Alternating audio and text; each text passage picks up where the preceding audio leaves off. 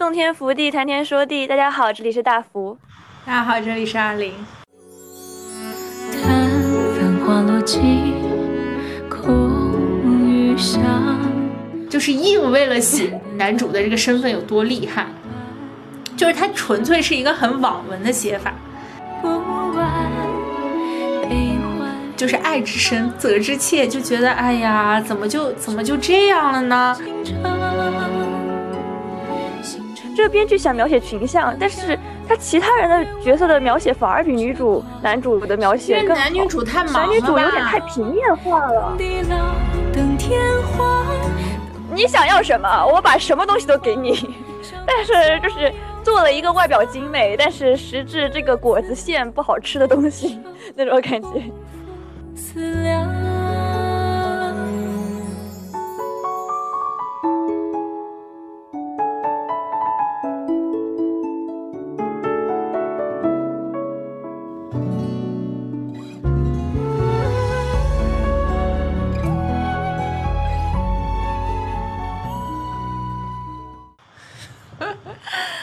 首先，首首先，对于我们呃之前的毒奶，在这里说一句，对不起，你也跟我一起说，在这里说一 句，对不起对不起。其实 可能有的人也不一定觉得是毒奶，但是我感觉就是无论喜欢的不喜欢的吧，就是《梦华录》后半段或者中后期，就是大家不得不承认，就是的确质量下降了，因为我感觉肉眼可见的都会出现剪辑问题。是的，我就是一声叹息吧。唉，我当初那么我就然后我就想了很多对，而且主要是我们之前立了 flag，我感觉不得不说，然后我感觉之前 想了很多，就我到底要不要，大福都就是必须要去把这 部剧看完。大福作为一个追剧习惯非常差的人，我都想说就就没有几部他真的追完的剧，但就是因为立了 flag，他必须要把这部剧追完，甚至有些片段还但其实我也没有追到最后，我我后半段后几集就是跳着看，不行，太难受了，真的太难受了。然后我就我就边看我就想啊，到底要不要再讲《梦华录》？之前我就在想了，然后啊但该从什么地方讲呢？就一对后续我真的是看不下去，而且吸引我的很多那种东西，它就它就没了，你知道吗？然后后面也会提提到这一点。然后，而且围绕他的那种吵架真的很多，我觉得他后面热度都是他的吵架带来的，就是关于什么编剧的三观呐、女性议题呀、原著精神啊之类的。然后我就感觉这种就是在互联网上看这种看的还挺头疼的，对，双节。而且就是，你就感觉看那种争论，就在吵架中，就真的很难分辨，就是啊，那我自己的观点到底是什么？就现在的互联网有点变成纯粹的站队了，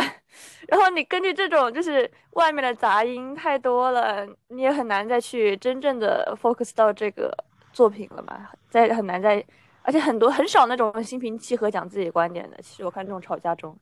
大多数还带了很多的偏见，各种方面的偏见。所以我们这一期就还是不要去评判这些东西，就主看内容，主看内容。对对对。对，就是还是还是聊的积极点，还是聊的积极点。嗯，我呢，对，我呢，就是呃，不管怎么样，我们还是恭喜《梦华录》完结啦，我们的神仙姐姐要下线啦。然后，让我们期待三年之后的下一步吧。三年又三年。嗯，纵观一下这部剧吧，先说，我感觉就是制作方有点那种，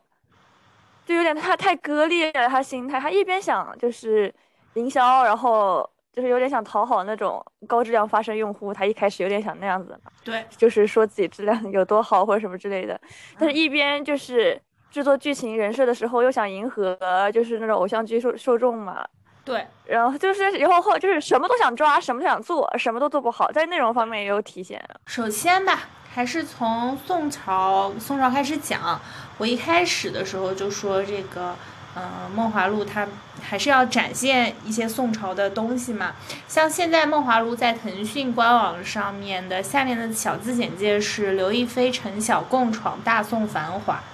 嗯，呃，说明现在最后这个剧的落脚点，一个是两个人的这个线嘛，就是爱情线；第二个是啊大宋繁华。大宋繁华，我还是说几点就是可以可以夸的点吧。大家也知道，最近呃，这个有几部剧哈，呃，日式元元素过多，以及呃，引发了网友开始纷纷搬以前的，就是扒以前的剧的日式元元素。然后《梦华录》的这个庭院还原的还是不错的，就是，嗯、陈陈莲，就是这个家不能没有你的这个男主的小助手陈莲，呃，借给我我看着借给这女主简直就。是那个什么京城富二代呀、这不是一环里面有大宅子？是，而且对，就就是我我太大了我我我查了很多，呃呃，这个东西就是不能推敲。我查了很多资料嘛，说宋朝的时候这个呃非常贵，就是北宋东京汴梁城的这个房租已经非常贵，贵到宰相可能都要租房子住。对，而宋朝的给宰相发的工资是非常高的呀。也就是说，嗯嗯，这个嗯这个对，而且陈莲一直到最后都没有说自己，就是说没有没有说他好像是一个特别厉害的人哈，就是也没有服一个这样的暗线，所以他可能真的就是有。然后陈莲的话，他是他给他借的这个庭院还是不错的，还原还是挺良好的，因为很多的中国，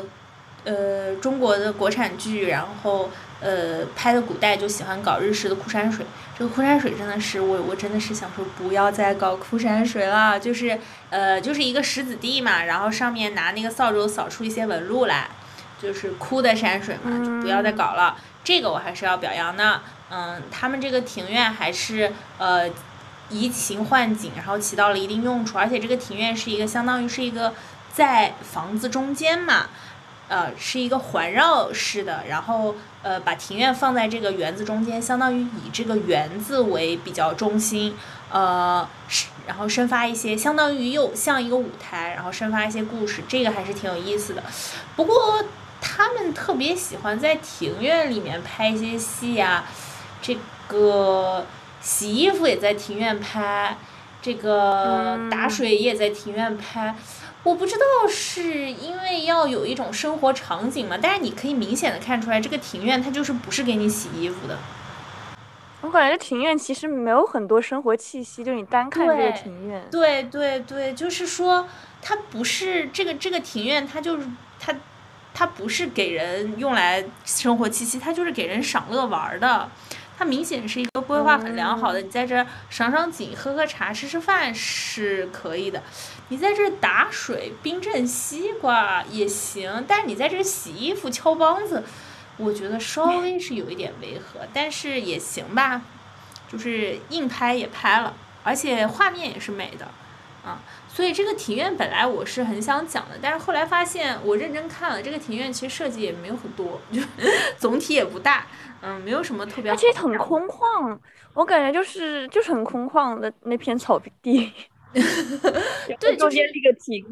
对，就是它那个景其实也也不是说布置的很精心，因为我最近也有看文章嘛，有人扒出来说八塞版红楼，然后我就想到，就比如说一些苏州的园林嘛，苏州的园林或者说中式的这个江南的园林，呃和和那个南呃和日本的园林不一样的，就是中国特别想想讲究移形换景，就是我一定要走两步，我就要看到不同的景色，然后我一定要嗯最好把这个大千世界都造在我的园子里，我这园子里啥都有，就是冬天你看这儿，夏天你看这儿，然后江南你看这儿，山东呃呃。东北你看这儿啊，可能没有东北吧，但是就是它比较相当于要有这样的概念，所以说亭子应该非常花团锦簇，啥都有，因为就是咱们也能想到，咱们平时去，比如说拙政园啊，或者说呃这些苏州园林啊，他们都是就是每一个细节都照顾得很到位，而且每个地方都给你摆了东西，绝对不会让你眼睛迷呃迷失的，或者说让你感感觉空旷。所以这个园子吧，是是没有做枯山水，但你要说做得好吧，倒也没有做得很好。就 他没有做，他就他就反正让做错之前我们就不做了。对对对对对。然后我查一些资料哈，可以推荐一本书，叫《原野》，是一个呃明朝的人写的一本书。然后就是也是说到一些园园子的东西嘛，其中就就说到呃一定要呃根据地形进行规整，然后有一些树木要来遮挡视线，然后有一些要呃进行修整。这个主要是一个造园的艺术嘛，但是嗯、呃和这个《梦华录》里面的这个园子也不太对得上，这个园子有点太白给了。对这个，哎呀，说好了表扬，留留白扬没有过于多，没有放石头就好，你给我草我都是开心的，好吧？没有放石头就好，还给我加了一座桥，你就把它当成一种过多的留白美，过多的 过多的中国主要艺术，过是多的留白美主。要是中式在做庭院里的时候就不咋留白，他们一般不咋留白 啊，他们最多留可能就留个窗户，不他们就是说要要非常挤，就是它跟中式山水画还是不太一样的。但是不管怎样，好吧，嗯啊，这个是园子。嗯，第二个我想说跟宋朝有关的是果子。我呃，对，就是三娘这个面看到有本来有很多可以写，然后呃，你可以写它做什么样的果子呀？是呃，果子是这个呃，在宋朝点心是叫果子，呃，而现在和果子一般是指在日本的这些果子。当然，剧中好像其实对剧剧中说是这个果子的形状有争议哈，但是这个这个我们暂且不论。是的，是的，我我觉得有一因点因为它是是这样子的，因为我其实还挺喜欢和果子那个风，因为我不是喜欢日本动漫嘛。嗯嗯其实日本动漫里面有很多那种是就是职人是专门做和果子，以及之前挺火的一个少女漫改叫做什么我们不对劲之类的。嗯他他们的话，男女主就是做和果子的职人，然后男主是这种世家嘛。嗯然后和果子它其实它的形状是根据大部分是根据日本的那种画，或者是叫做牌句，就是他们是他们的诗词嘛，叫做牌句里面的一些意象做出来的，所以他们是有那种樱花或者叶子啊，或者各种通过牌句的那种意象。但是古代的话，就它其实是国内的话，它其实是从那个什么唐朝传过去的嘛。嗯唐朝之后，宋朝的很多，它这种果子一般是什么？就是根据会有很多那种就喜庆的意思，然后以喜庆的那种意思做出来的核果子，所以它大部分就不会有这样子的，就是花草形状来着。它的重点也不是好看，就是喜庆。对，确实是有点问题。我这边是因为我翻了《东京梦华录》嘛，这个《梦华录》叫这个名字，很明显是因为想借这个《东京梦华录》嘛。梦华《东京梦华录》介绍一下是这个。是相当于是一个北宋旧臣叫孟元老，他呃逃到南宋了，然后完了以后心里就对于这个北宋的都城哇，这么一个魂牵梦绕啊，这个哎呀，大宋繁华不再啊，巴拉巴拉，所以他就写了这本书叫《东京梦华录》，大家一般把它和《清明上河图》对着看。嗯，因为大家都觉得《清明上河图》描描绘的也是北宋嘛，啊，《东京梦华录》就写了一些他们比较烦恼的盛况，但是因为是回忆吧，所以我看这本书的时候，我感觉这本书就是说，唉有点儿太注重感受了，就是有时候说到酒楼这种，都像在报菜名儿一样，我也是觉得 对于细节的描写不是很多，所以我也能大概猜到，就为什么编剧在说这个果子的时候。也就是在报菜名，没有对任何点心有更加细致的描写，所以第一，他可能是翻了《东京梦华录》；第二，你是不是没有别的宋朝参考书了？实话说，就是编剧，你告诉我，你在看其实有点那种感觉，就是它好像好似还原了很多东西，但好似又什么都没做。就就是是对于这个宋朝，对，就是说，就是说，你不能报菜名呀，你不能就是报菜名呀，你好歹跟我说说是怎么做的。呃，我记得其实非常，呃，非常不生活化、非常突兀的，就是经常，比如说柳岩演的这个三娘，她给夫子送些果子，送些点心嘛，给那呃老客送些点心，他给呃张好好送些点心，但他每次说的点心都说。我给你们送些果子，或者这个是我留给夫子的果子。但是现实中人们不会这么说呀。就比如说我请你吃点东西，或者我给你留一个零食，我不会说大福，我给你留点点心，我肯定会说大福，我给你留了留了两块什么桂花糕，我给你留了两块凤梨酥，对吧？你会直接说到这个名字呀，但是明显这方面我觉得就是没有做够，所以每次就是果子就是就就果子，每次就是啊，我给你留两块点心，谁知道你给我留的是啥呀？就你给他送两块点心，谁知道你你送的是啥呀？而且其实要叫点心可能也还好，但是我觉得他主要就是没有认真的去拍，就是你这个果子或者这个点心，它到底是怎么样去对到底做出来的，是什么或者有什么品到底是什么我觉得你呃的重点在这里，对。甚至如果你拍的好的话，可以把物后给拍出来。比如说，你感觉还过了两个月了，哎，我们就拍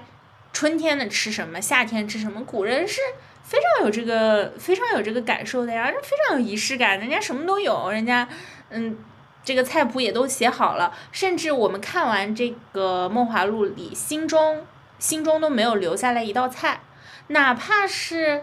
哎，哪怕是这个，哎，那个赵丽颖和啊《知否知否》，哪怕是《知否知否》看完了，人家还有跟着知否学做菜呢。那这个《梦华录》就没有什么留下来的菜，所以这个就比较悬浮嘛。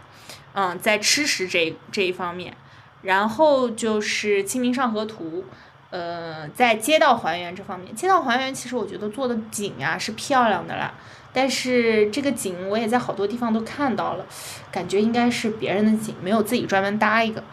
呃，也不知道他这个投资多少哈，这个景是不是值得专门搭一个？但总体这个景走过来还是漂亮。但是我现在就是我看这个景最好笑的就是一到夜景，我就想到这个横店呀，或者这个影视城基地里面啊，不知道有就是多少，不知道有几个这个专职的群演，就天天在那喷火，什么。什么夜景里都要喷火，什么夜景里都要喷火。人家明明写了宋朝或者唐朝，人家杂耍戏班子什么都有，天天就在那喷火、喷火、喷火，他喷的不累吗？天天就在后面。他后面有喷火是吗？因为我感觉我印象都不深了。进城就有喷火，后面后面又有喷火，因为其实啊我是看古装剧，我本身就很喜欢看那些乱七八糟的置景，对，然后。喷火、踩高跷，以及拿了一个火把甩啊甩，就这么几个，就是让我觉得，哎呦，您这一三把斧头在各个影视影视剧里卖，这也是换汤不换药了。当然，这个是电视剧了，咱们也不能强求太多。嗯，我本来是很想把这个剧跟《清明上河图》跟《东京梦华录》扯一扯，但是怎么说呢，扯又没完全扯上，就是努力了，但是也没靠上。嗯，这个就是这部剧对宋朝的还原吧。我觉得第一开始前半段的时候不是有那种嘛，就中插陈让陈莲会讲一些关于什么宋朝生活方面的，但是后面还有吗？甚至连这这个都没有，是怎么陈陈？陈莲的演员就是也不肯说书了吗？请不起了就吗？我觉得很神奇，因为前面虽然一开始出现这种，就刚开始出现的时候，我有点觉得有点怪怪的，但是嗯其实后来面听着觉得还挺有趣的，就是可能就是他说的是一些我不知道的东西嘛，怎么说也算是一种科普了嘛。但是后面你说失去了这一点，就真的是完全不用心了啊。他这个剧真的是从一第一周，他什么东西全部都对在第一周，所有的大的戏剧冲突，所有的就是男女主的感情线，很快很快的全部在第一周全部过掉了。然后拍的手法好看的也全都在第一周，所以我当时第一周那么样的夸奖他，最后第二周就开始骂骂连唐了脸。对，后面连来就是出个小广告的钱都不愿意请人过来说说。对，就是，而且第一周更新了十二集嘛，我觉得这十二集就是精华了，不需要在后面。然后第二周就是第二周开始注水就很明显，大幅一个被骗。第二周注水也太明显了。第二周当时我就是心里就想，啊、是这样子的吗？我要不再观望一下呢？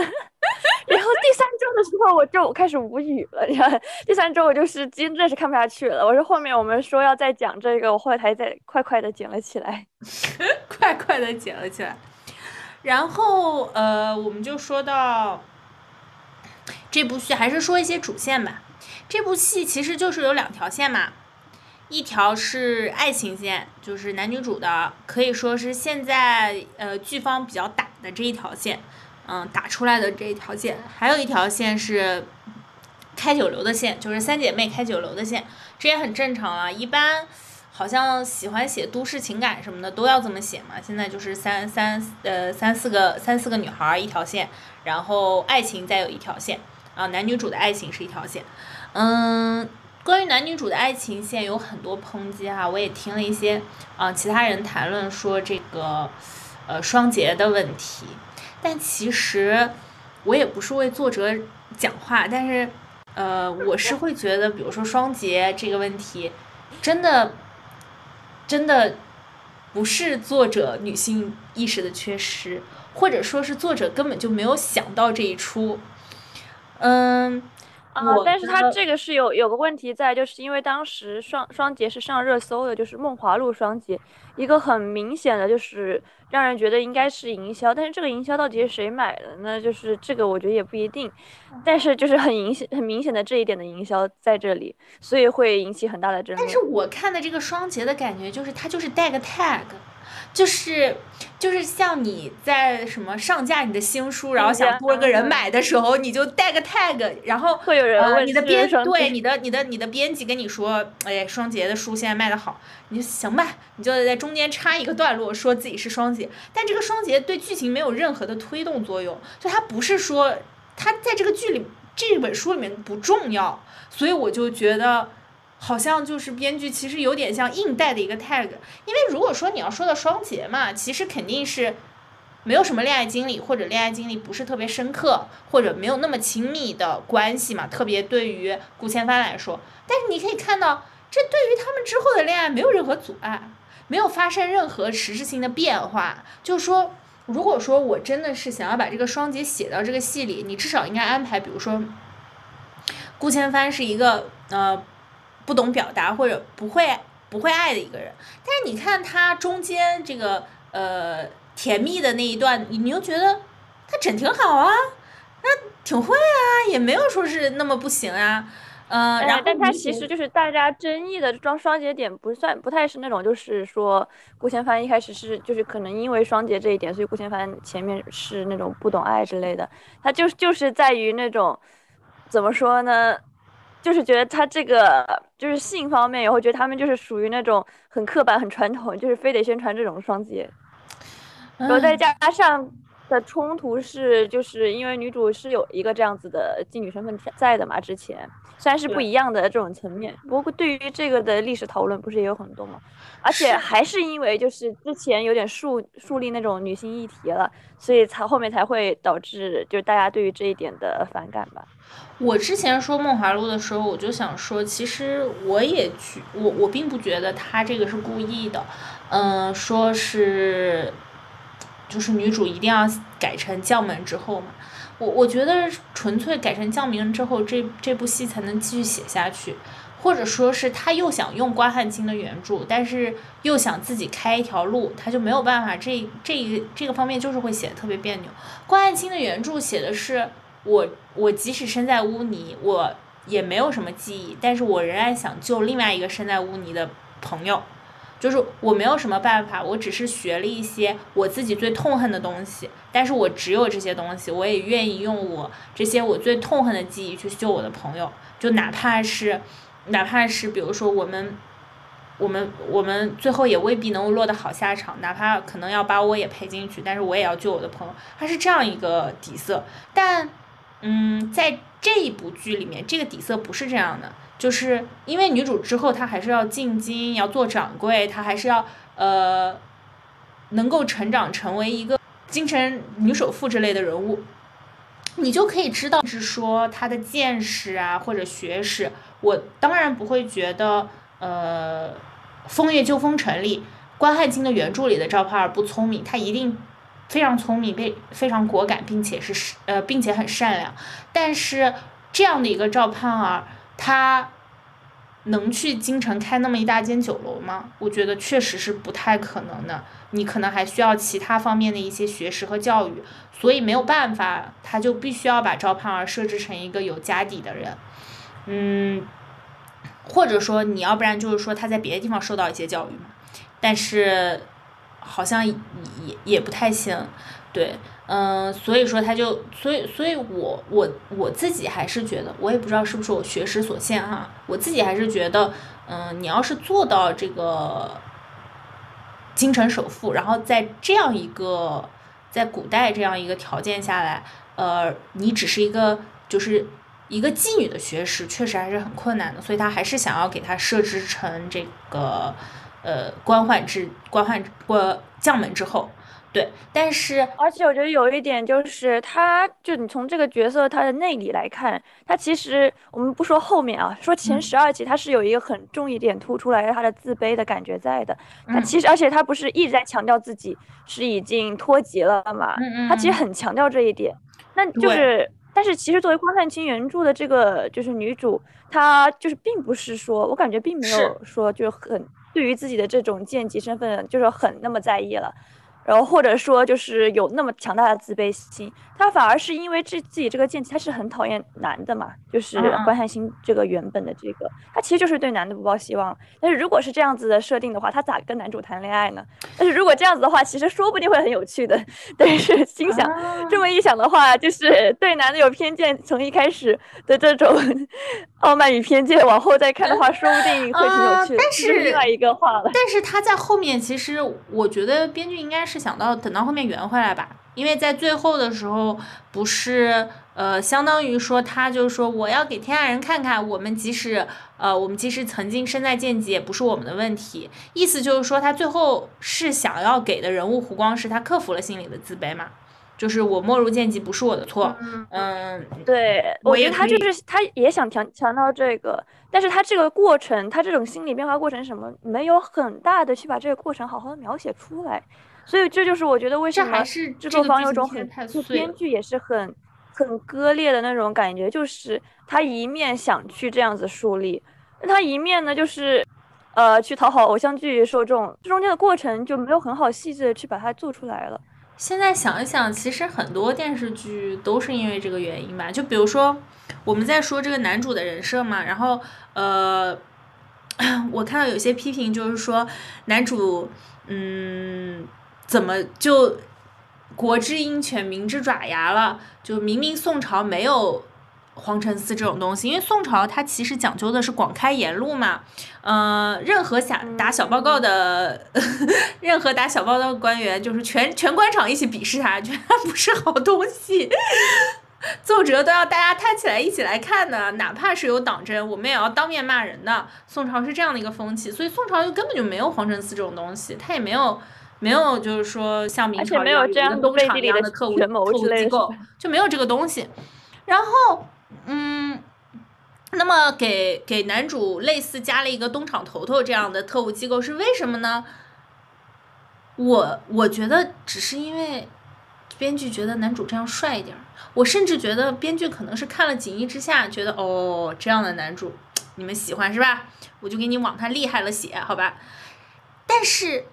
为什么我会觉得编剧只是因为男主这样帅，而不是别有呃有别的心思在呢？是因为男主这个身份也对他的人物性格没有任何影响。就是理论上，你在一个特务机构里面做到二把手或者一把手的位置，首先你应该很多疑，对不对？就是你肯定不能够相信身边的人。结果男主好嘛，路上捡了一个陈莲，就乐颠乐颠的用着了，从来就没有疑心过他，开开心心就收做小弟。哪有这样收小弟的？就是我就是说你你是国家特务机关二把手啊，就是这么高的一个位子，你收小弟就在就在路上捡，你就是你就去呃市公安局或者县公安局里面就是捡一个小孩儿回来就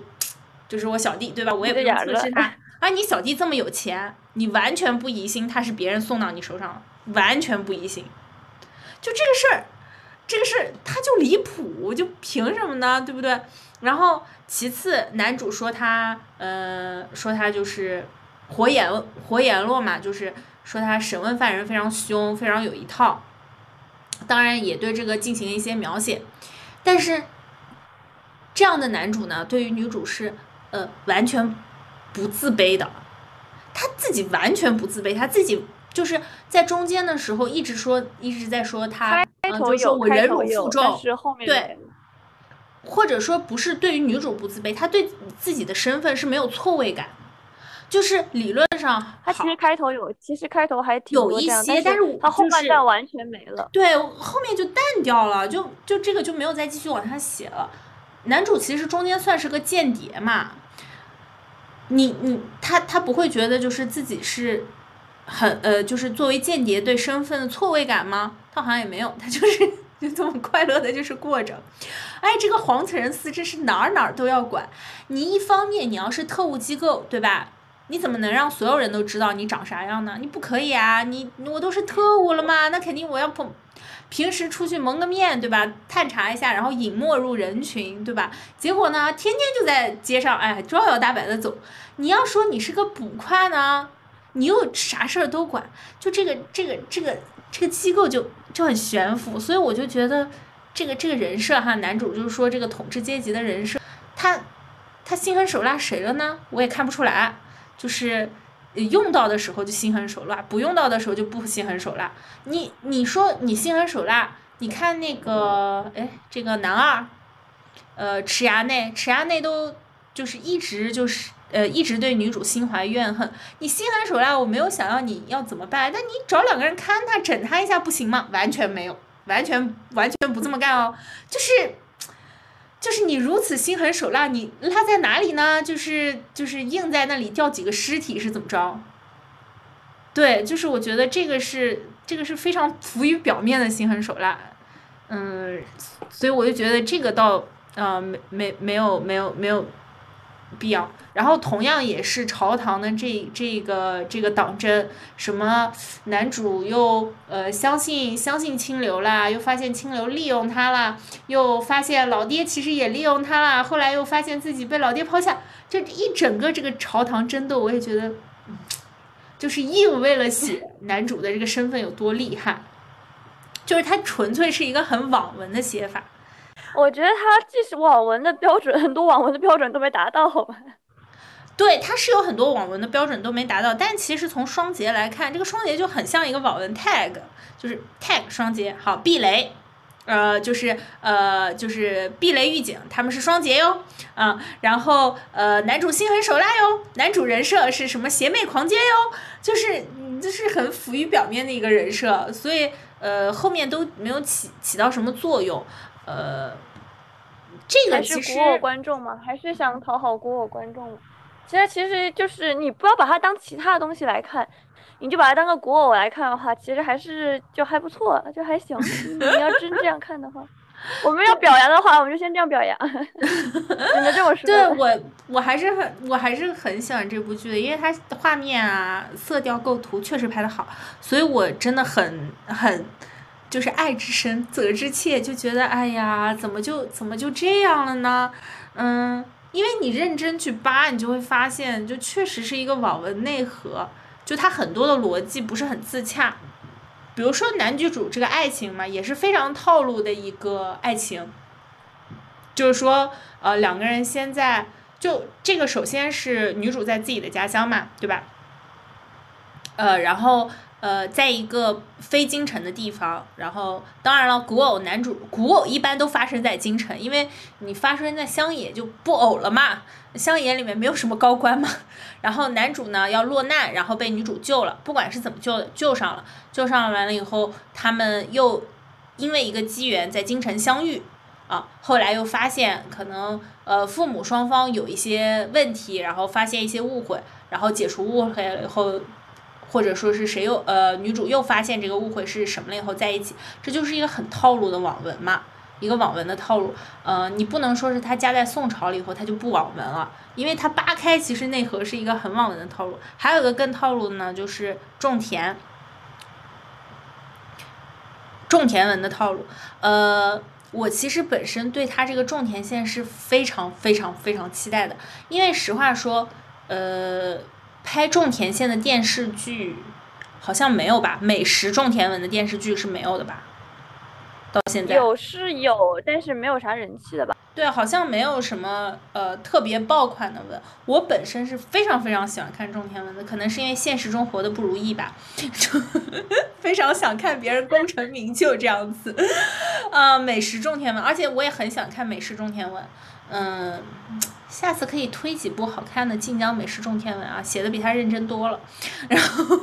关于这个美食的还原认真多了。呃，美食种田文一般是女主是突然天降的嘛，呃，要不然就是她突然因为什么机缘来到了另一个地方，一般是京城，要不然就是女主突然穿越到了这个人身上，不然她不可能呃以前一直做的东西不被人熟知。然后从小摊子开启，然后慢慢盘下一个酒楼，然后盘下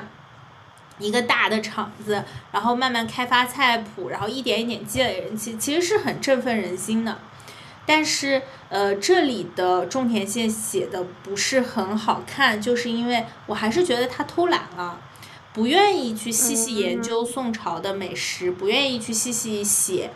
呃，一个酒楼是怎么样发展壮大的。所以说，呃，三个闺蜜团在种田或者说在奋发向上的这个路上，遇到的困难就是没钱，好像就是只要有天使投资人来了，一切情况都能解决。但其实不是这样的呀，嗯，就是说，呃，你你你哪怕会做好的饭菜啊。当然，后面也写到了一些什么苏和酒啊、金的香料，但这些写的就真的是太简单了。你哪怕要做到什么好的饭菜，你也会要想到呃，细心到呃怎么算钱、怎么经营、怎么雇小厮，呃每个小厮的工资开多少，怎么样配合时令，怎么样和别的酒家竞争，这些好像都没有认真写到，呃，就只写到了他们。把这个酒酒楼布置的富丽堂皇，那么这个酒楼它就能经营下去了。所以这个其实我觉得，就是如果把这个点 focus 在那个什么食物上的话，也会不错。但是你说茶，它这个茶就是除了为了表现就是呃刘亦菲的美之外，就没有任何重点在了。就是他，他除了一个就是那个了呀，我觉得后面就可以写他们三个经营酒楼啊，或者就是他们换了场地，从茶楼就开始做酒楼了。以后刘亦菲或者说赵盼儿，她展现的就是她的经营才能嘛，就是一个人管账或者管大体经营，然后呃宋引章管五月，三娘管美食，每一条线都可以写的很精彩。五月里面如果呃如果这个姑娘中间出现矛盾怎么办？呃，如果说是被，就是客人揩油，应该怎么处理？呃，如果说呃，我们应该怎么样摆放这个客人和这个姑娘之间的位置，对吧？这些都都是很有讲究的呀，就是都可以写啊。然后美食就更可以写了，我们开发什么样的菜，而不是说像报菜名呃走贯口一样，嗯，客官您好，这是什么什么什么菜？客官您好，这是什么什么菜？你可以在。写困难的时候，就是把这些菜写出来啊。我们本来想要上什么菜，然后怎么样找到这个原料，然后后来发现原料又没找到，然后我们又怎么去争取，这些都挺，都是可以写的困难啊，而不是说，嗯，我就在那边搞一个，嗯，搞一个盛大的开场，好像这个酒楼就能开下去了，嗯，他其实就还是很，而且那个盛大开场还在抄这个。湖南卫视《中秋奇妙夜》啊，不是河北卫视，哎，是河北卫视吗？湖北卫视，河北卫视《中秋奇妙夜》，这也太难受了吧？嗯，虽然说，嗯，让大家仿古画的样子是会非常有趣，但是古人真的这么玩吗？我认真查了这个宋朝的玩乐，我是没有看到他们喜欢仿古画这件事儿。我觉得真的是一个很现代的想法，当然那一段还是拍的不错了，还是挺漂亮的，就是，我也还是开心，就是一方面我觉得你拿一些东西来糊弄我，但是我也被糊弄到了，就是我觉得导演还是很用心的，但是编剧这个这个困难真的可以再认真的写一些，嗯，比如说他。女主筹钱这件事情，哇，这个男主的下线真的也太强制了吧！男主的下线给我感觉就是机器人被拔了电源线的强制，就是说是有多忙多累呢？呃，然后男主是只有陈莲一个亲信吗？剩下人是呃，完全不知道女主就不干事儿了能给女主蹭呃送点钱吗？对啊，就是，呃，男主就是就是嗯。这个男主这个消失的这一段时间，就是觉得真的好强制哦，就甚至给人的感觉就是是演员没有片约了，就是他特别像那种美剧突然有一个演员出事儿了，然后不见了，然后其他演员要把这个剧情继续下去，我们就说他下线了。嗯，这个困难就挺无聊的。总而言之，我觉得就是没有好好写种田文，也没有好好写恋爱和朝堂线，但是呢。他又把这个故事支起来了，然后开头和结尾都还让人感觉有一点，有一点不错的这么一个还不错的古偶吧。最后豆瓣呃豆瓣合分是八点五，所以就，但是就是说到豆瓣，你看豆瓣它这个结构也是一个很有意思的事情，就是豆瓣的评分和短评就是一致落在就是。这个剧好在哪里？除了刘亦菲，就是你可以说她没有什么其他的大的好的东西了。就说刘亦菲没有，她构图和拍的画面还是很也不是这么说，也不是这么说，就是它其实很多后面中的线也可以，就是像是三娘的那个恋爱线，其实是支撑我后面能看下去的一些部分了。但是就是说，你看它的评短评，我的意思是说，你单看就是剧评，很多人的报复性打分就是在于就是呃喜欢刘亦菲，然后来看，然后来打分。但是它，所以它的分高。但是你看它的剧评长评，它的剧评长评里面前至少前两篇就是最高的剧评，它都是只只有一颗星和两颗星 那种程度，你知道，就是不至于一颗星和两颗星。但是八点五分确实高了，一颗星和两颗星，我想他可能想。他其实这个还是很大的那种，就是。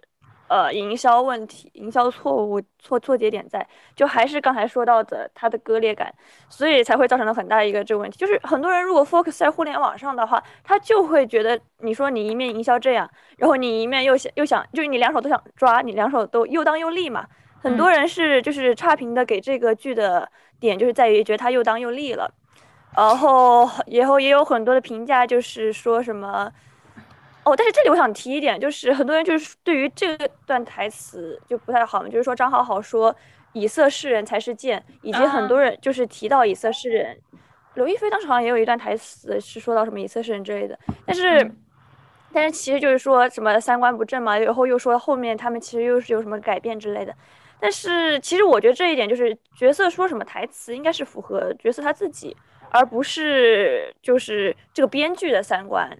就是张好好他说这句话，他其实张好好是有一个，我觉得张好好这个人更丰满。其实相比于相比于女主这个角色，女主她其实没有一种她的人物感情弧线在的，就是她很多东西没有描写出来。这个编剧想描写群像，但是他其他人的角色的描写反而比女主男主的描写更好。男女主太忙了男女主有点太平面化了。而且男女主太忙了，我甚至觉得，嗯，也不只是我吧，大家都在评价说陈陈晓演到后面就太疲惫了，不知道为什么看起来。而且陈晓后面就眼神都有点飘忽，感觉他分神挺多的那种感觉。那这个再说，就是刚才说到张好好吧，然后其实我还挺喜欢他这条线，因为他是有点那种就是年华老去的钱花魁嘛，他其实到后面，他有点，他前面其实对于他。自己这个身在间接角色，他不是一开始对那个谁尹章说嘛？他其实有点自豪，但他其实自豪的同时，他是内里是有自卑在的。他其实，然后所以他开头一开始就是一直觉得，就是你只要做得好，然后你是有本事，其实无所谓的。但是他后面却是因为高官的一句话，他后来就是那种门前冷落嘛，然后。因为大家的就是都更集中于宋引章了嘛，身在贱籍，但是即使有本事，在那个时代的情况下，那高官一句话，你就能被打的什么都不是嘛。他其实很好的表现出了这样子的无奈，然后他就是从对自己的本事的那种自豪，对自己的外貌自豪，再到就是觉得啊，就是不行了，那我就嫁作商人妇吧，然后什么之类的。他其实一个这种这样子的弧线，他整个故事线和他自己。的这种感叹，他后续不是也有感叹嘛？就是说，相对于跟池潘的这些来说，好像自由啊才是最重要的。他后面也对宋引章说了这样一段，他整个人的变化其实很丰满的，相对于其他人来说。所以我就觉得对啊他的，大家描写反而过来说宋引章这个角色也写的非常出彩。对，然后那那你这样说，你就不要单看以色侍人才是见这这句台词，这句台词其实反而突出了，就是跟他前后对比的话，突出了他这个角色的变化。然后就是宋引章，他也是更出彩。宋引章其实我觉得他这个角色后面太多人赞美，是因为他这个角色是大家很喜欢看的爽文女主的感对觉，对对，就有点呈现在了。对，不过宋引章后面的转变其实也蛮突兀啦，就是我能理解他，是是呃，他就是一下变厉害了，或者说其实其实一开始只是被托吉迷了眼，但是为什么后来就会打理酒楼呢？就是这个我也是没有太明白。对他，他如果是一个呃，如果是前面，我觉得更多给他塑造的是一个嗯、呃一心想脱籍，比较单纯，然后沉迷于。沉迷于自己记忆，就是说是一个怎么说是一个乐痴这样的感觉。后面怎么突然就变成人精了？就是你的、你的、你、你到底这个呃这个人事管理这一块，你是精还是不精呢？因为这个东西好像也不是一下能速成的。我觉得他主要是描写的也不好，不好。他其实就是感觉想让让他就是有有了这些个痛苦的经历，他能变好那什么怎么样？但其实就是他这个过程描写的不好，他没有着重去描写，他就是感觉啊，让他遭受了之前那一次，然后他就怎么就觉悟了，我就黑化了。其实很这也是很多那种。古偶或者说网文的 写法吧，遭受一次我就可以黑化了，但，是就人的成长就在一夜之间。就我在我在这一夜里静坐，因为后面他和我的小学作文，我的小学作文，他和潘儿的时候也聊到，说我那一夜我就坐在庙里，然后，然后我就想啊想啊想啊，然后我就走出庙里，然后在街上走啊走啊，然后我就渐渐的就越走越开阔，越走越明朗，哎，我就知道自己人生应该怎么做，以至于我小时候的时候老看这种文章，我就老觉得。我的人生可能就是没有开悟，我就是要等到你你就人生不能一夜之间想明白，是？对对，你需要一夜之间去想明白。了，我就能领悟到人生的真谛了。结果发现好像没有这个一夜之间，就是我现在还没有。你差一个前夫，我真，这个条件也是蛮你需要尝到爱情的苦，你需要尝到条件尝到渣男的苦。苛刻，那可不是一个前夫，是两个前夫。想尝到一些渣男的苦才行。对，我觉得宋引章这个是对，就是就是一个网文网网文女主的个事儿吧，但是，唉，但是反正反正反正是是是是，但是她确实是打打渣男那一段是看的人很爽啊，就是，嗯。后面说，呃，我家，然后这一段也是把前面的是圆回来的，就是说我家三代月宫嘛，就我我我我我只是真的太想脱籍了，我还谁还没点压箱底的本事了？就这种还是大家很喜欢的，以至于我刷小红书一直在看到大家在说啊，对不起尹章，我前面骂你骂的太大声了。而且 B 站也是，我后面后续 B 站一直在给我推就宋引章的剪辑或者他黑化剪辑这，那的确他他这样子的确就是我爱看的爽文，你知道吗？就是无论是宋引章这一点也好，或者说就是他算是后续没啥那种爱情发展了嘛，然后或者说是呃三娘和杜长风，他他们其实这条线的爱情后续更有趣，然后着着重的笔墨或者一些个描写，然后我觉得对我印象最深的就是有一点，他不是送完果子嘛，然后就是教训完小孩之后出来嘛，有一嗯条线就是有一个场景，就是他是坐的船，然后杜长风是在岸上对对对对对对对，他坐的船那一段其实拍的很好水路和岸上这个这样子之间的对话喊话，我觉得那那一幕拍的特别的好，就很那一幕我。看到的时候，我就觉得你会喜欢，但是我在想，也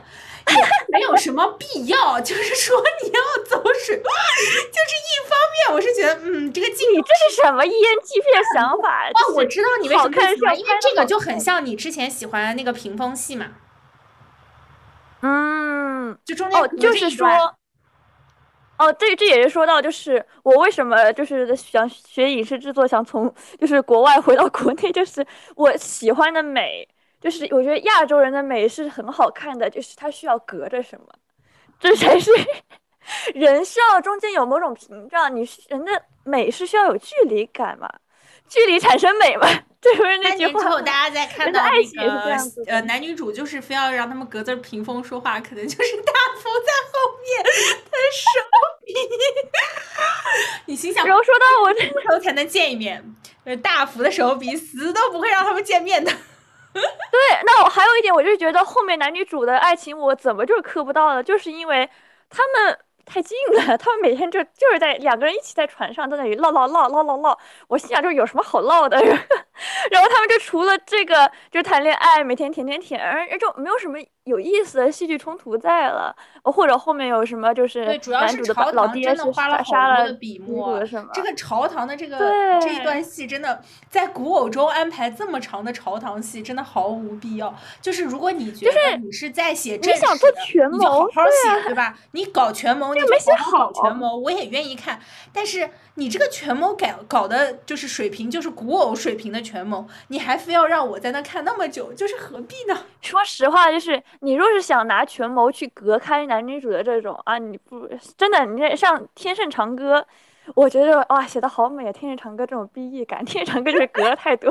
所以我为什么喜欢《天盛长歌》这个，就是呃，它不是原原文里面就有这样子一句话吗？就是嗯什么千千山万水的近，然后什么近在咫尺的远嘛，就是《千人长歌》里面描写男女主的这样一句话。然后这句话就是属于我对于亚洲美、亚洲这种好的爱情的完美的理解，就是你要隔着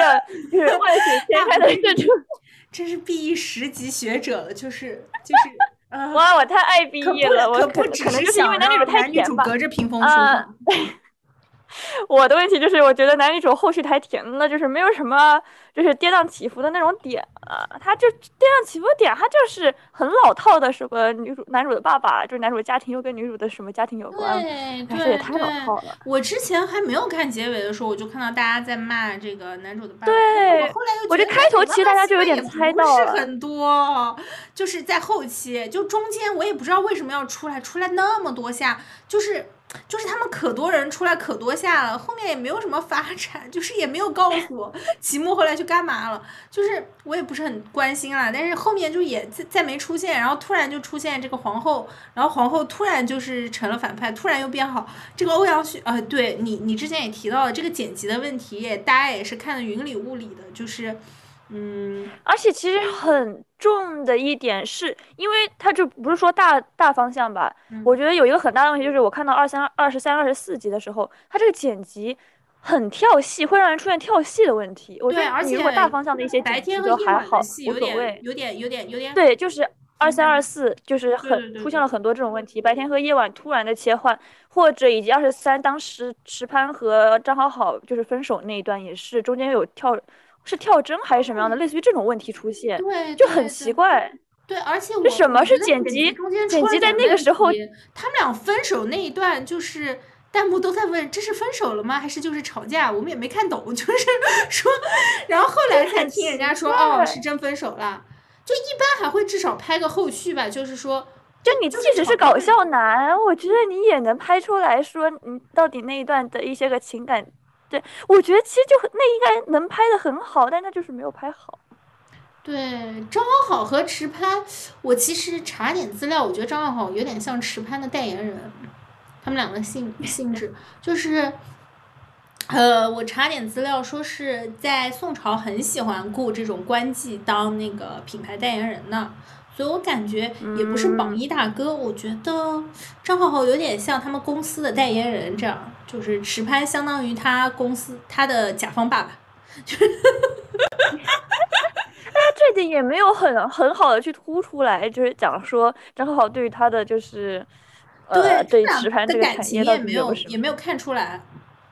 我就很奇怪我知道很多人是对于呃池畔这个演员的呃处理方法，嗯、是很喜欢的，觉得把他演成搞笑男了嘛。但是我后来觉得他嗯这个部分有点处理的太搞笑了，以至于你 关键是所有的搞笑都在他身上，好多的搞笑都在他身上。这个轻对喜剧，轻喜剧，我感觉就是，嗯，怎么说呢？但是男女主完全没啥清喜，就是 男女其他主男女主太忙了，男女主就是就是我觉得拍安排了太多太多情节，太多不是很必要的情节，以至于让人觉得男女主就没有安生过过什么日子，就女主就这样，你也能好好经营酒楼，你就觉得她天天就在赶场，就是呃，就是这里赶个场，那里赶个场，嗯、酒楼都没有。都没有怎么弄下来，然后就开始赶这个场赶那个场，你甚至都觉得你就不明白为什么这个茶楼马上要变酒楼了，因为你就觉得你在经营茶楼的时候，也没有让人感觉茶楼就已经到一个很平稳的状态，然后你就要去搞酒楼，然后搞酒楼也没搞下来几下，然后马上就。什么又遇刺啦，然后男主又失踪啦，然后又要跟男主恋爱又怎么的，就是我觉得还是情节，可能我是可可能我对他的期待是更日常向一点嘛，因为我也一直在说，呃，嗯经营呀、什么，种田然后文种田文本身也是一个更日常向的文章，所以我对他的期待可能是，呃，更日常向一点，有一些呃岁月平稳过渡这样的感觉。但是后期呢，要写那么多权谋，然后女主又包括她被绑架，然后呃又被赶出去，怎怎么样，就是。又没钱，然后又被勒索，然后中间他去找那个掌柜的时候，拔了根簪子抵掌柜的脖子，我是真没看懂。你有一万种方法逼那个掌柜给你三百块钱，对吧？你狐假虎威啊，你找个人假扮黄承思啊，你你抓一点你你那个掌柜酒酒楼的把柄呀、你投他所好啊，都可以。你拿根簪子赌一下，这个就是真的写的有点偷懒，就是哦，那我感觉女主好像很多这种东西就都很冲击，就是要不然就下跪了，然后要不然就是去逼怎么怎么就逼了，要不然就就用嘴炮战胜了。我感觉他就是没有没有很大的就是那种拐弯抹角，就是 感觉这就是很多的所以张盼儿其实是个烈性女子，是吗？上冲，咱们就说来，好不好？咱们就是真刀真枪的干。就感觉好像没有对于女主没有很大的那种就是层层叠叠的描写。哦，女主这个情绪就是确实不够太饱满给了，太直给了。我是为了推动剧情吗？你从一个编剧的角度来想一想，为什么会变成这样？我觉得变成这样，就真的完全是那种编剧什么都想写，什么都想抓。他想把所有的你这个叙事线本来就只有那一点了，但是他想，他其实很想写群像。我感觉他其实很多就其他角色他的描写也很多，但是他想写群像的同时，他完全就给男女主没有什么了。他给男女主的戏剧冲突就很老套，他就是很多人在那里说男女主的戏剧冲突，但男女主戏剧冲突你不觉得很老套吗？就属于我们几百年前看的网文了，我们小学的时候看的网文了。真的就是男主的爸爸告发女主爸爸这个事情，我真的不想再看到了。真的是小学的时候就看到国仇家恨这些东西了，什么什么？我就感觉那是什么是编剧，就是我在想，这个编剧他是想就是安稳的写男女主的线嘛，所以给了一条稍对看起来有保障的东西嘛。但是，嗯，就我觉得可能节奏也没有把握好。我经常给我的感觉就是对，嗯，男女主在呃特别认真的赶赴前线的时候，嗯，三娘在旁边谈恋爱，说三娘和招娣在谈恋爱，不在他们的一个家里，但是一个在赶论文，一个在天出去玩儿，他们的生活节奏不一样。我觉得有点这样子。其实我觉得编剧他需要做的就是取舍，很多这个编剧就是他想抓太多了，他是想这样子了，他不是说很一般来说应该是主人公男女主他们的爱情有一个什么样的弧度的叙事去呈现，就是像是就是山峰那样子的弧度，大部分是这样子的一个叙事线嘛。嗯但是他男女主的爱情，他们很早就确立了，就是第一周。其实你很快第一周的时候的剧情，他很快就能确立，或者第二周中吧，嗯，他们他们很快就在一起了。就一开始他们后面的感情推动，我他们后面感情波折，也就是很老套嘛。然后他们后面的一些个爱情的这些个看点，全部集中在了其他人身上。那你说，要不然就是三娘，要不就是招娣，但是。就是它就变成了那种它的这种弧度的整个叙事呈现是通过了各个人就各各各一对的那样子的呃爱情了，而不是男女主为中心了。他这样子的重点就很想去做群像，但他没有做好，就是这种感觉。是男女主后来谈恋爱谈的不好看，可能也是因为，哎呀，其实你要说三娘她谈恋爱谈挺好看的，招娣那一对 也没有很好看，没有写什么我感觉就想去补，想去补后面。得要让就是大家喜欢看爱情的人，你要怎么磕到呢？男女主都已经就是去，要不就确定了，要不就就是就那样了吧。那你后面要磕爱情的人，那我就给你其他队呗，让让你能让你有有饭吃，就是那种感觉。给你一就个欢喜就是冤家队，一个嗯错认良缘队。就是你想要什么，我把什么东西都给你，但是就是做了一个外表精美，但是实质这个果子馅不好吃的东西 那种感觉。啊，对，唉，就是就是一个说了一段贯口，跟我说了好多美食，一个也没端上来，就骗我。那我们要不说点优点吧？就是 虽然虽然说我们没有真的狠狠去批判他的三观还是啥，但是我觉得我们已经是 骂的够多多了。但是我觉得我们在把握着度去骂了，已经啊。但是就是他有什么优点呢？你那你哎，刘亦菲粉，你觉得作为后期有什么优点呢？我虽然我们说要什么嗯自行车吧，但是你就看吧。我觉得首先他引入了一些现代的东西嘛，嗯，引入了一些现代的观念，比如说他最后拍这个群像去打鼓这一段还是很燃的。完了，我又要想说，哎呀，打鼓那就是被打那一段，为什么要陈晓，为什么要拦下来啊？就是杖责就杖责了呀，就更燃啊，就是，就是为什么男男主出来表现他的作用嘛？哎，男英就雄救美，就是就杖责就杖责了呀，就是我我甚至我真的是觉得就是被被打了，就是当然不是不能被打死哈，当然被打了更能体现就是女主在这件事情上的不易嘛，她就是痛苦的呀，就是你你就是在这个呃世界上想要奋斗，然后想要说是证明自己的清白，你就是要呃就是就是很困难的，依然到现在就是很困难的呀，嗯。所以说，这个才是现实啊！你突然就出现了一个人，然后莫名其妙的劫法场，这个真的是让人觉得没有没有必要。就是说，对，对对，但但是我们说一下好的哈，好的就是第一个，我觉得女主角和这个后来和这个皇后能够互相理解这一点儿，我觉得是有前后呼应到的。然后你在在就是编剧肯定是这条线也是从一直就买好了的，就是说我我我们都啊，其实开头前面写的时候就有很多人在说这一点了。嗯嗯，我们都曾但是但不过但是这一点也会也会成为就是女性议题被骂的部分，因为皇后的出身不一样。皇后她跟女主的出身是不一样，然而女主的出身又是被改，又是跟原著被改了的，所以这是也是很多人骂的部分了。不过这个我们暂且撇过。嗯，对，我觉得这个应该算是埋的比较好的伏笔。然后，呃，我对于还是亭子吧，就是顾顾千帆带呃女主去看新房的时候，他们还解锁了一个新的场景，虽然这个新的场景就是也没用几下，但是我很开心。他们又办了一个景，就是说有一个新的景。你就是用钱了以是吧？及以及呃衙内和女主告白这一场戏拍的还是很美的。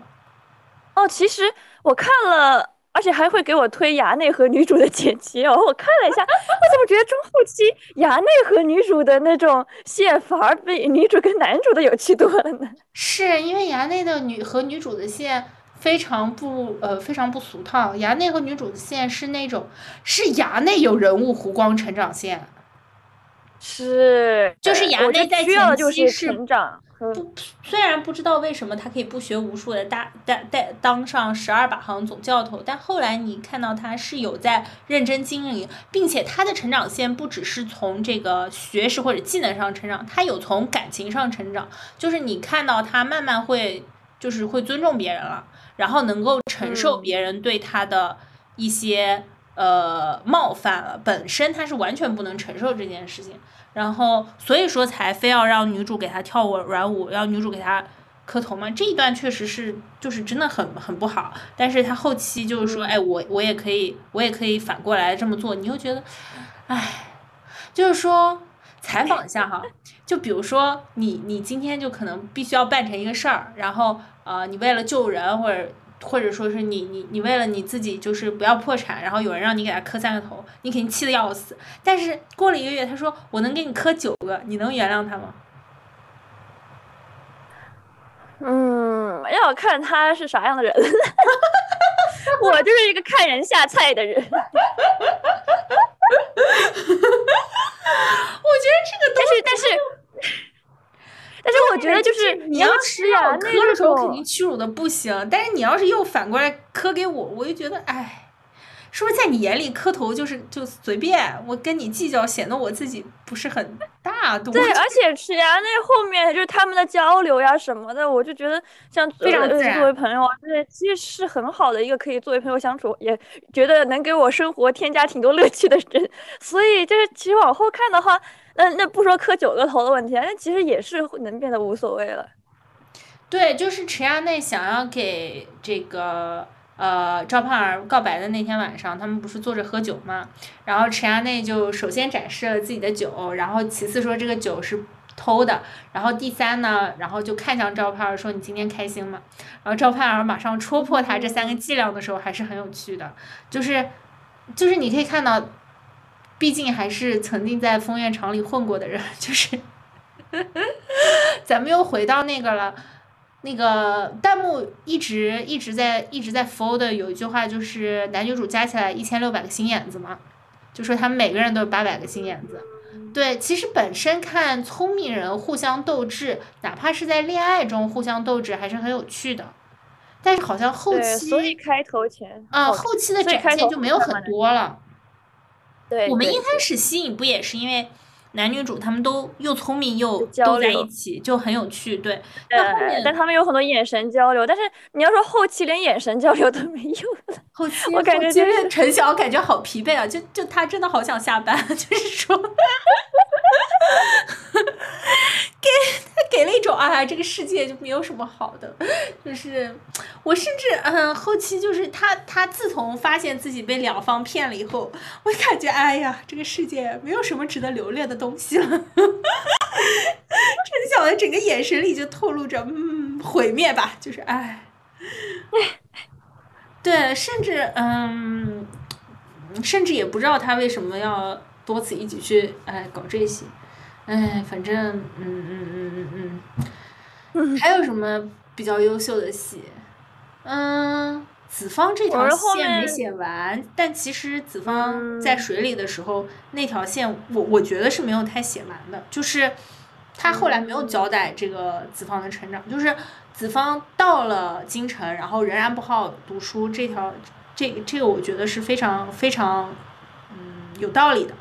就他就是一个。这样的人，就是他，你不可能，不太可能有一个人，就他不好好读书，他经历一个杂变，他马上就就马上就就。我觉得他要好好写，他的转变是能写好，但他就还是就是那种感觉嘛，就是你什么元素都加进来了，你这个子方，你要不就把三娘杜长风这整整一个线好好写，然后你去舍弃点其他人的线，那你就是什么都想要，然后那你哪能写好呢？你这个就那么多集，这个电视剧。它又不是个一百集的什么东西，那现在畅想一下，笔给你写，要是你，你怎么写？我觉得三娘杜长风还有子方可以变成那种家庭喜剧，家庭喜剧。我和我，我和我眼睛不好的后爹的一百一百件事儿。是的。然后杜长风他整个人有一个什么样子的那种发展？他和子方的就是相处能有什？对作为继爹继父。他能有什么样子的处理？然后我觉得其实后续是能看出来会就是多么有趣的。不过，哎，没有。如果是我的话，我应该会把招娣这条线给招娣这条线给给删了。我也觉得他那个其实，因为他那个其实着重的笔墨也是最少的，所以他他虽然对，但是他依然占了一点，可能是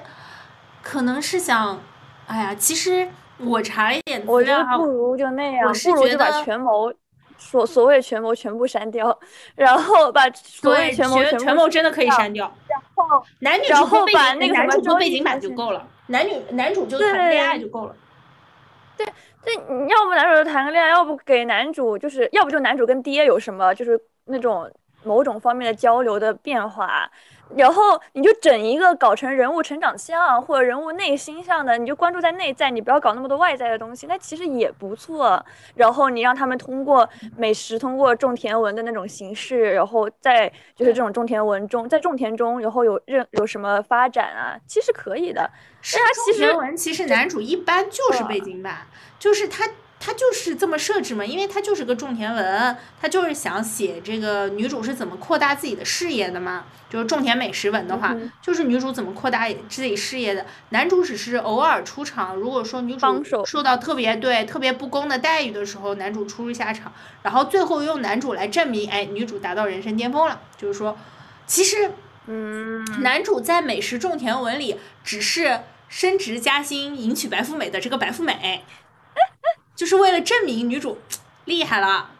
那就大家就觉得他们俩在一起很配了，说明女主哎，我现在到了这个地位了，我要我升职了，加薪了，你看我还迎娶白富美了，所以男主一直在美食种田文里就是就是一个背景板，不管他好不好，他就是一个背景板，他就是天天来蹭饭或者吃饭的一个，一般来说是一个经常来吃饭的一个食客嘛，对，嗯，哦，而且甚至顾千帆喜欢茶，他一开始他们相遇是因为顾千帆喜欢茶嘛。是他的那个，相当于说部下或者地陪，地陪带他去，是因为说，是因为顾千帆喜欢茶，但这个事情在后期也没有描写。他们俩约会的时候，女主也不做茶了。对，主要是茶这个东西，他后面就没咋写过。对，就是，就是你后期你你哪怕两个人一起聊天的时候，可以很很捎带的，就是加一点茶的东西啊，就是，唉。两个人言语讥讽，说一些啥的典故啊。后来后来谈恋爱，可能是真的谈了恋爱了以后，八百个心眼子没了，就不好看了。大家想看八百个心，一千六百个心眼。我就想看男女主在那里给我纠，就他的纠葛不要是浮于表面这种的纠葛，而是就是那种你说眼神戏啊，或者说有什么那种内内心的挣扎呀什么的。我没有，让我看看聪明人谈恋爱，就我想象中的聪明人谈恋爱是什么样的吧。反正他就没有，哎，我们我们科曼，我们就是到这里为止吧。哎、我们我们也太吐槽也太多了。我们说一点，我们说一点这个剧延伸以外以外的其他的比较好玩的问题吧。比如说，你谈恋爱真会都会告诉闺蜜吗？我觉得我会哦，对，那你说到这一点，也是我前面想说的，就是宋引章跟就是三娘和女主的关系。其实我觉得他们的开开头那种感觉，他们并不是说是完全平等的三个闺蜜的关系，他们更像是就是女主和三娘对宋引章更像是看小孩子，就是看妹妹，就是妹妹，而不是闺蜜。所以以这一点来看，他们一开始什么事情不告诉宋引章，什么其实是可以理解的。但是后续的一些个内心挣扎，就是其他的问题了。嗯，对对对对对，这个是能看出来的，因为宋引章就是他们一直是就是让宋引章承担一个被保护的角色嘛。嗯，是的，那也的确是这样子。但是从另外一个方面呢，我又有点觉得，嗯，宋引章的成长线就是因为。这个才才会显得不一样，就是他相当于说证明了自己可以被信任吧，嗯，然后又在危机时刻赶出来救了他们。宋引章出来救他们的时候巨好笑，那个弹幕说他嗯给自己弹了一场 BGM，弹了一段 BGM 从河边走过来，真的很像，主要要抱了个琵琶，然后抱着弹，哔哔哔弹了一个 BGM，然后自己出场，嗯，这个还挺好笑的。第二你呢？你会你谈恋爱会都告诉闺蜜，但是我觉得谈恋爱为什么不告诉闺蜜？又不是谈，如果是谈的是闺蜜的回家 必须要说。但如果你谈恋爱谈的是闺蜜仇家，再说。如果你男朋友让你保，我男朋友不让我说，那我觉得这个男朋友有问题，他肯定是有什么事情是 是公务员的。他是厉害的公，他是公务员，我闺蜜怎你怎么不能知道？我和我闺蜜在特他是特务什么再说吧？那那那那如果如果我是爱的迫降女主，就是我我的男朋友是什么呃朝鲜过来的，那我可能要考虑一下要不要生。但是我我我有时候觉得，哎呀，我们不能再批判了。但是我又有时候觉得他们俩的他们之间的闺蜜情也不是很很自然，塑料闺蜜情？不是塑料，就是就是比合伙人更近一些，但是又感觉没有完全到，但是又没有到那个程。他们其实有点，他们还你觉得他们俩有他们之间的默契有点太太低了，然后而且他们一些是很事的回我觉得他们没有很平等，就是就是他们的那种友情关系里面，所以这可能是啊大家比较那个什么一点。是三娘也，我觉得很三娘和赵盼儿好像也没有很平等。是的，对，而且你一方面说是感觉三娘和赵盼儿已经就是在钱塘待了很久了，他们三个之间都待了很久了，但是你一方面你又没有他他没有埋一些那种小暗线，就比如说，呃，如果是闺蜜在一起待了很久的，应该对对方都很熟，或者说嗯，你一个眼神我就知道你想干什么，但是他们居然没有发现宋引章就是想偷偷谈恋爱，就不可能吧？我总感觉你。反正我感觉他们的就就像你说的，他们默契度不高，他们他们对，默契度不高就是没有感觉很闺蜜，就是他们不真的不像是那种这个宋朝 S.H.E 那种感觉，就他们没有那种团魂在，可对对对对对对对，浪姐里面的闺蜜都比她要那个 什么熟一点儿。浪姐的闺蜜看起来还很熟的样子呢。OK OK，我们也太就是那种碎片式吐槽了，然后就感觉就是，哎，差不。好，嗯，今天咱们就说到这里。哇，今天真的好碎片。哦，对了，我们还忘了说了，就是还是要说对不起。我们之前说我们周末会跟一期闺蜜夜聊，但是大家 对，但是我们，但是我们就是因为我和 我和阿林当时都是宿醉状态，然后我们当时录的状态真的很不好。不过闲聊就容易出现这个问题，我觉得我们就还是不要约定了，以后再如果要再再说，之后再说，好吧？对 对对，然后我们今天一下，我们今天主要是聊了聊这个呃《梦华录》可以跟大宋相关联的一些东西，可以推荐推荐一些书吧。然后甚至我发现故宫就可以看，呃，故宫的官网就可以看《清明上河图》的局部。然后，而且就是弄得特别细，大家可以去查一查资料。然后我我会把相关资料贴一下，大家如果有趣的话，呃，去看看宋朝的历史。我真的越研究越越觉得，嗯、还是挺有意思的。以及宋朝的时候有很多女人当掌柜的，就是 没有不说不行的。就是这个并没有，并不很突出。我都看到了，我觉得这是硬写的，就是不给女人当掌柜。就是我甚至觉得，在很多时候，古代有很多女人做了很厉害的事儿，但是我们只是忘记了，或者她没有被历史书写，或者是嗯，大家会选择性的忽视，但其实地位没有那么低的嘛。然后，呃，这部剧里面也是，你说国母，呃，官家都不在意，那哪有那么多人真的很在意？就是姑娘都是漂亮姑娘，天天在意，就没有那么多人真的很在意吧？嗯，然后呃，但是我们说到了这个，然后又说到了这个《梦华录》的这一些琐碎，然后试图还原。如果说是我们来写《梦华录》的话，呃，会比较侧重于哪些，以及试图揣摩编剧的心路历程。虽然我一直觉得，呃，跟人吵架的时候揣摩别人的动机是一个不恰当的行为，但是咱们就是说揣摩了怎么样？嗯，然后我们《风华录》基本上就说到这里，对，然后我反正我觉得他就是，他就跟他的豆瓣评分和豆瓣剧评能看出来，就是他是一个，呃，看热闹的人很多，外装外观包装精美，但是实质就是馅不是很好吃的一个果子吧，你可以这么形容他。是实质是有很多地方写的很偷懒的。我总体评价我会觉得这个编剧很很会写，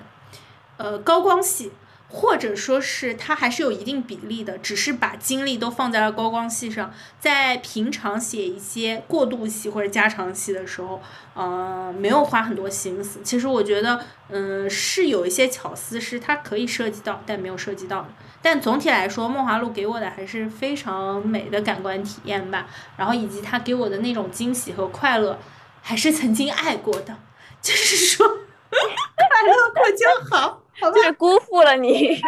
爱过，但是辜负了你的渣男。辜负了我也没有关系，我们曾经快乐就好。就是说，人生你把它当要知足成当成一个，我觉得不要要求那么多。就是一开始他这个前面的十二集真的是给了你太多，就是给了大家太多，就不要要求那么多，把它当成一个普通古偶来看。嗯，它的确是愉悦了我们眼睛吧，只能这样说了，我们就 就就到此了。就到此了。好，这一期我们就到这里，大家拜拜。那好，大家再见。见。没有歌唱了，你要我唱什么好，今天没有歌，好，再见再见，拜拜？OK，拜拜。拜拜。也许梦中藏着某个身影，辗转过多少回忆，